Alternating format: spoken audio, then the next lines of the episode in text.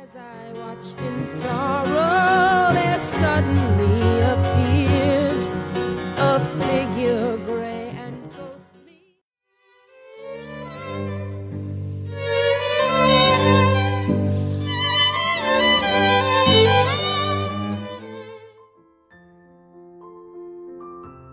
欢迎收听今天的阅读 Tango 书笔鉴赏会，我们是林翠玲与 Sophia。嗨，有没有注意到我们开头放了这首歌呢？因为出自书于中的歌，书中的歌是来自于陈思宏的《佛罗里达变形记》的一首歌。 Carol King 的 Tapestry，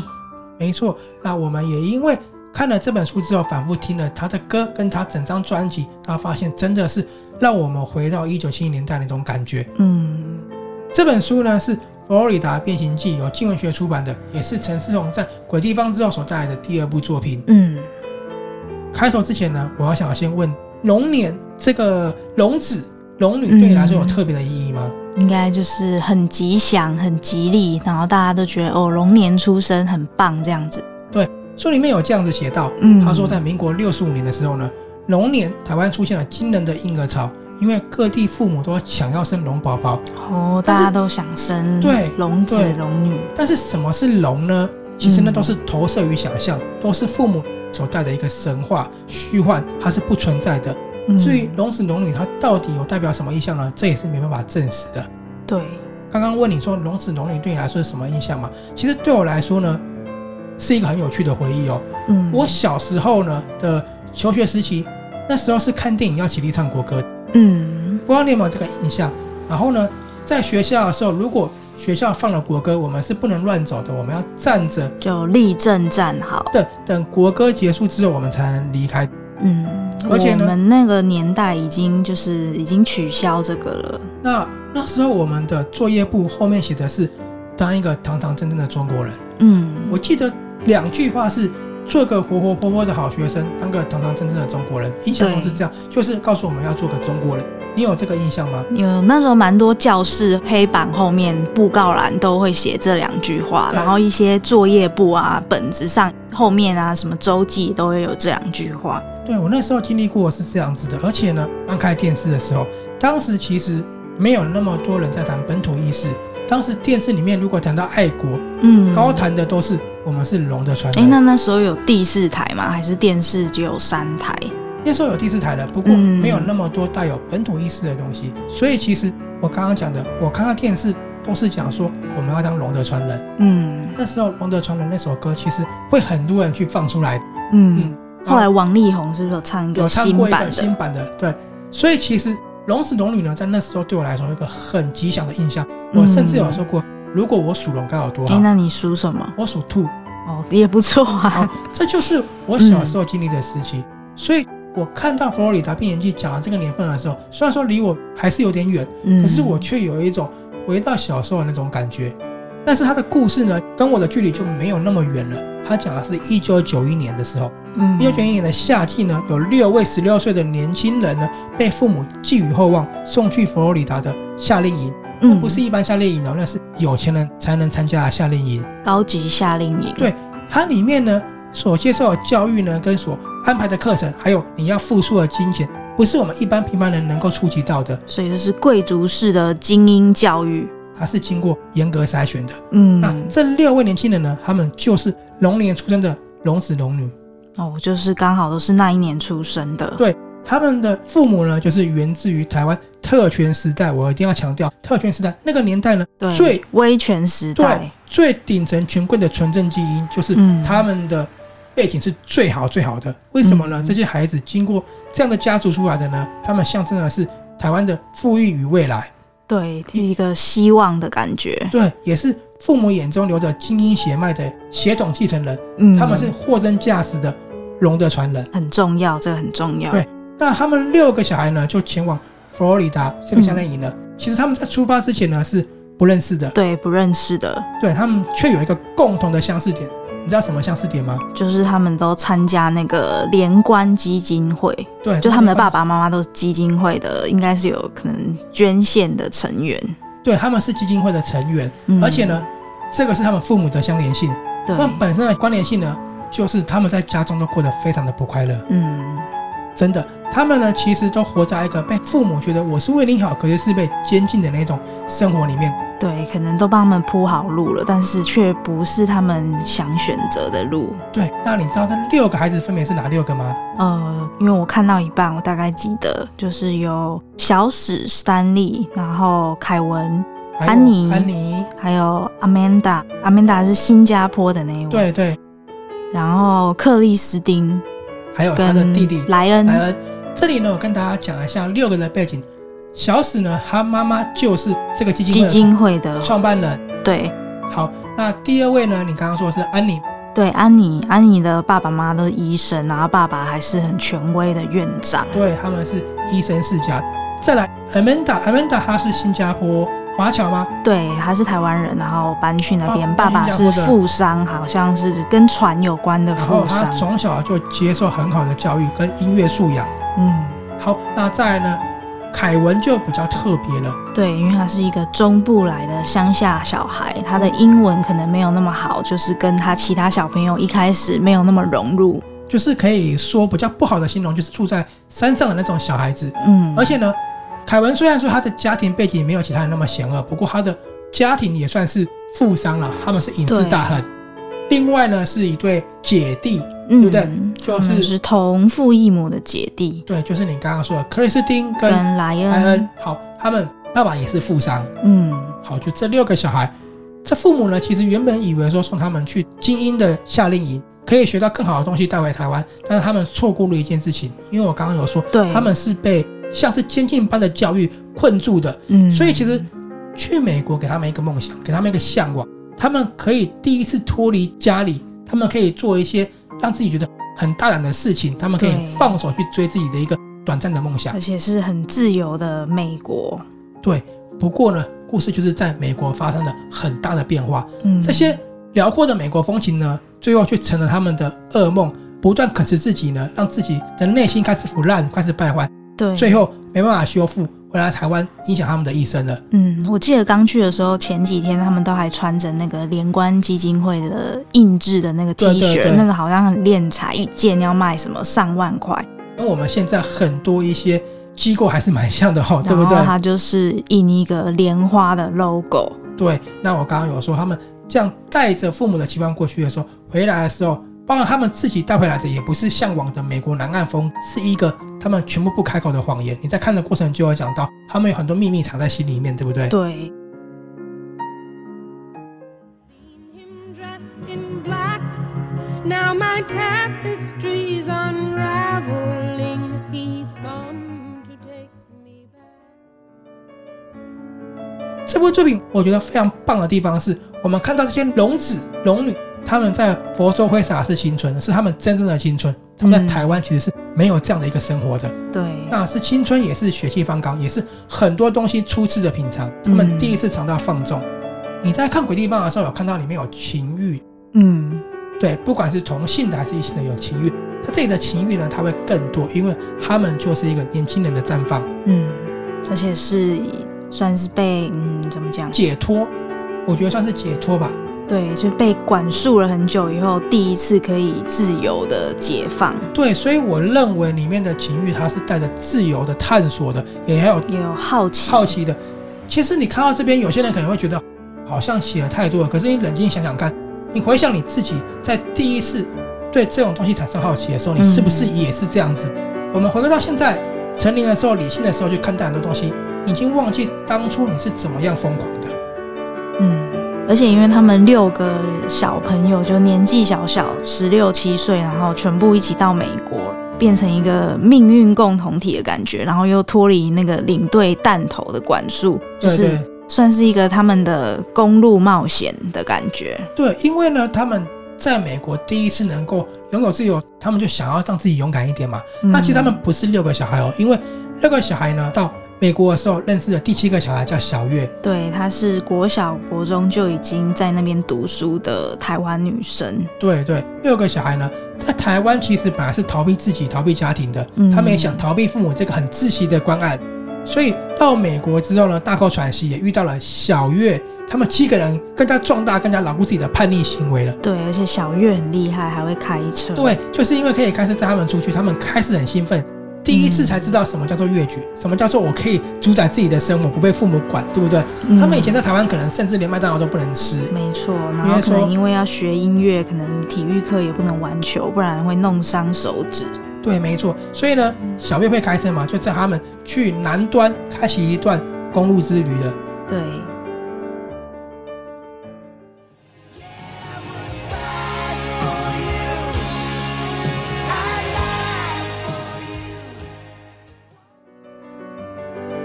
为什么叫变形记呢？我觉得每个人看的观感可能都不一样。我看的观感呢，就是我觉得这些小孩子在佛罗里达，他变形了自己。那我也认同为什么陈世荣说这是一本坏掉的小说，因为对我而言，我看的过程，我觉得这七名少年，包含小月这七名少年，他在佛罗里达，他坏掉了青春，也坏掉了人生，因为他往后他们的生活是完全变得掉的。这你在看到书的后半段，你就可以发现因为了。我刚好看到正中间一半，所以还不晓得后面是怎么样的。可是我看完之后，我觉得真正坏掉的并不是这些自我探索世界的孩子，因为他们才十六岁，嗯他们对一切都还并不知道，他们甚至除了父母的管束之外，他们接受的东西并不是那么的辽阔，对不对？对，我觉得坏掉的是这些本来就已经偏执，而且呢把家庭弄得破碎的父母。嗯，这些心碎的孩子，其实从过去懵懵懂懂的去摸索情欲，看到父母的状况，然后呢，在心里纠结，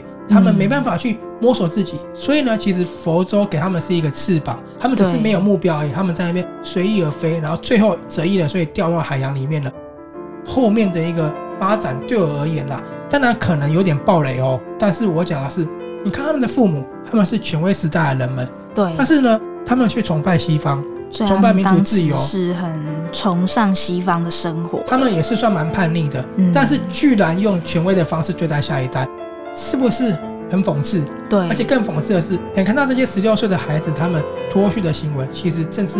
来自父母当初走过的路，所以年轻的时候，他们其实也是一样的，就是一起脱序。一群想要探索世界的嬉皮嘛。其实对我来讲，某种程度上，他很像美国当时所谓的垮时代里面的一个人物。嗯，我觉得到头来，其实小孩都是一个轮回啦，只是最后各个化成水域了。嗯，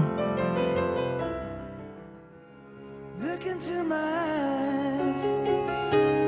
you will see what you mean. 这本书你看到中段嘛，后面其实呢，他们是在葬礼上重逢的。那是谁的葬礼？你应该已经知道了。对，对一开始第一章就是一个葬礼的邀请函，那我刚刚说了，对我而言他们是轮回，因为父母的行为轮回到孩子上，那孩子呢轮回到现在他们又聚在一起了。嗯，那他们回到佛罗里达之后呢，那个尘封的秘密就把它就此打开了。那打开的冲击，有些人觉得大，有些人觉得还好。可是对我而言呢，重点不在于那个带来的大反转还，是小？重点是你怎么看待这个变形的故事。嗯，而且呢，这些孩子到头来，他们还是当年的聋子，那嗯些烙印在身体的创伤、坏掉的东西，永远都没办法修复还了。是一辈子会跟着他们。对，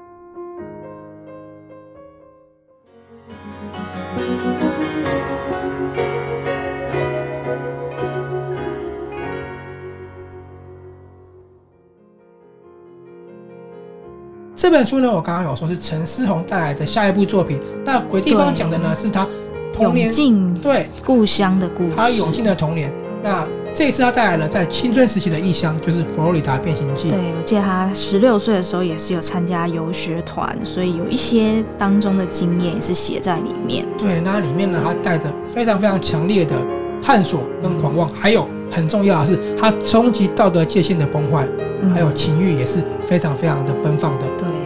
其实我觉得这种震撼在阅读的时候，你回想你自己的青春时期，也是另外一种让你带回到以前的感受。嗯也是一个蛮享受的地方。我记得没错的话，你有跟我说过，陈世荣曾经说他四十岁才写二十岁的故事，在鬼地方的时候。对，好，那我觉得也正是因为多了二十年的人生经历，让他可以写出那么震撼人的鬼地方。嗯这一次呢，陈世荣四十多岁了，唤出了他十六岁的记忆，他拿出了他封神已久的陈年往事，重新加以塑造，然后呢，成了这一本跨越自我，而且跨越权贵、自由，还有投尝禁果啊，还把爱跨越过封闭的界限。嗯，然后呢，他们也将秘密不断试图遗忘又骚弄，但是呢，终究都是没办法长大，只能崩坏彻底的《佛罗里达变形记》。我们都有过一个感觉，就是你曾经想把秘密遗忘，可是你又很不自觉的去慢慢烧弄它。嗯佛罗里达变形记对我来讲的感觉就是这样子的。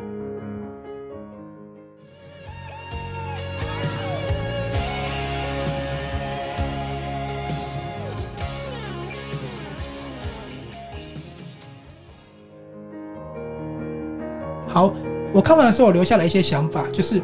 如果为什么用如果呢？是对，如果这群孩子没有因为小月该上车而公路离群，彼此乖乖上课，过他们父母设定好的人生，他们是不是会过得更好，还是他们终身会过得更不开心呢？嗯，这是我第一个想法。第二个想法是，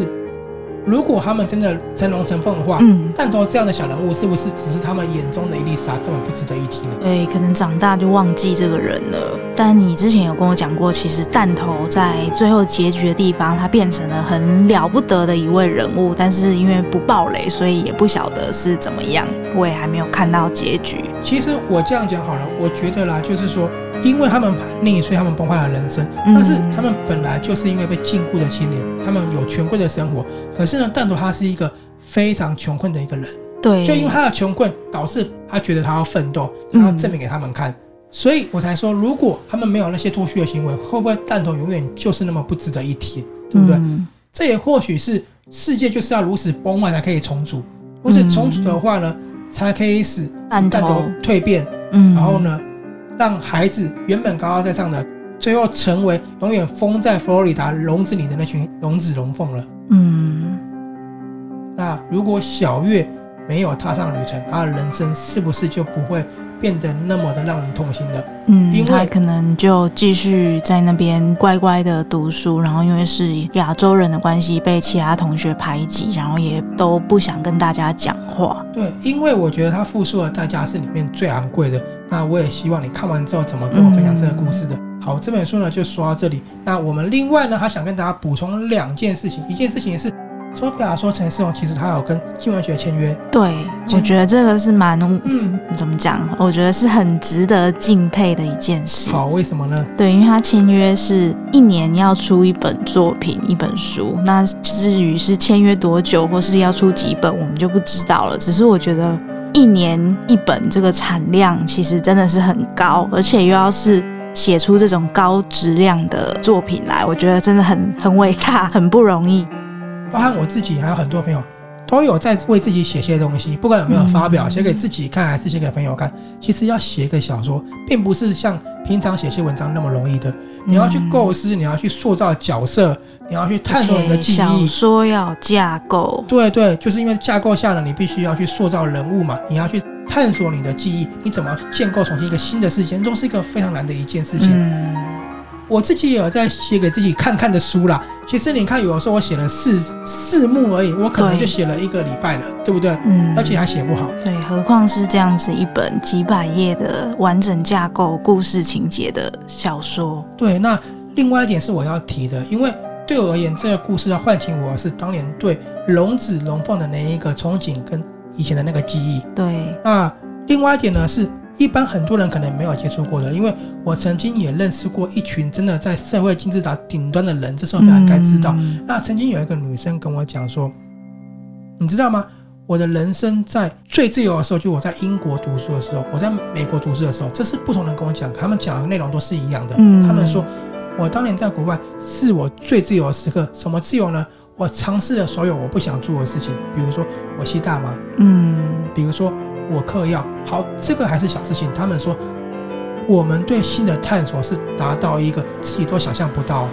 在国外，我们所有性开放能玩的，你能想象到，全部都尝试过了。嗯，我们最后才是回来台湾，乖乖过我们的生活。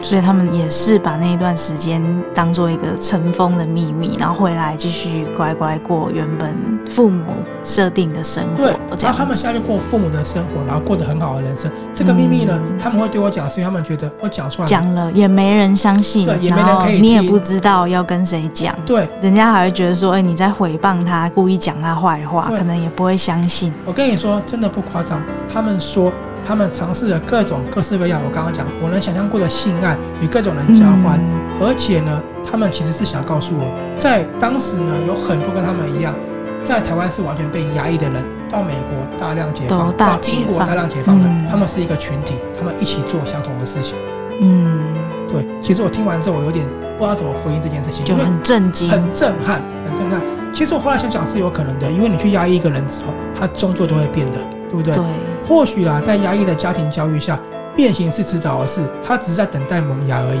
嗯，对不对？或许啊，真的会变形的人都是相似的，会压抑的人各有各的压抑。嗯，我们回顾自己的人生，是不是也想过自己也曾经变形过，或者是我们也曾经走过在这种坏掉的道路上了？也许都有吧，只是我们没有坏的那么彻底。也许我们后来导正了自己的对，路。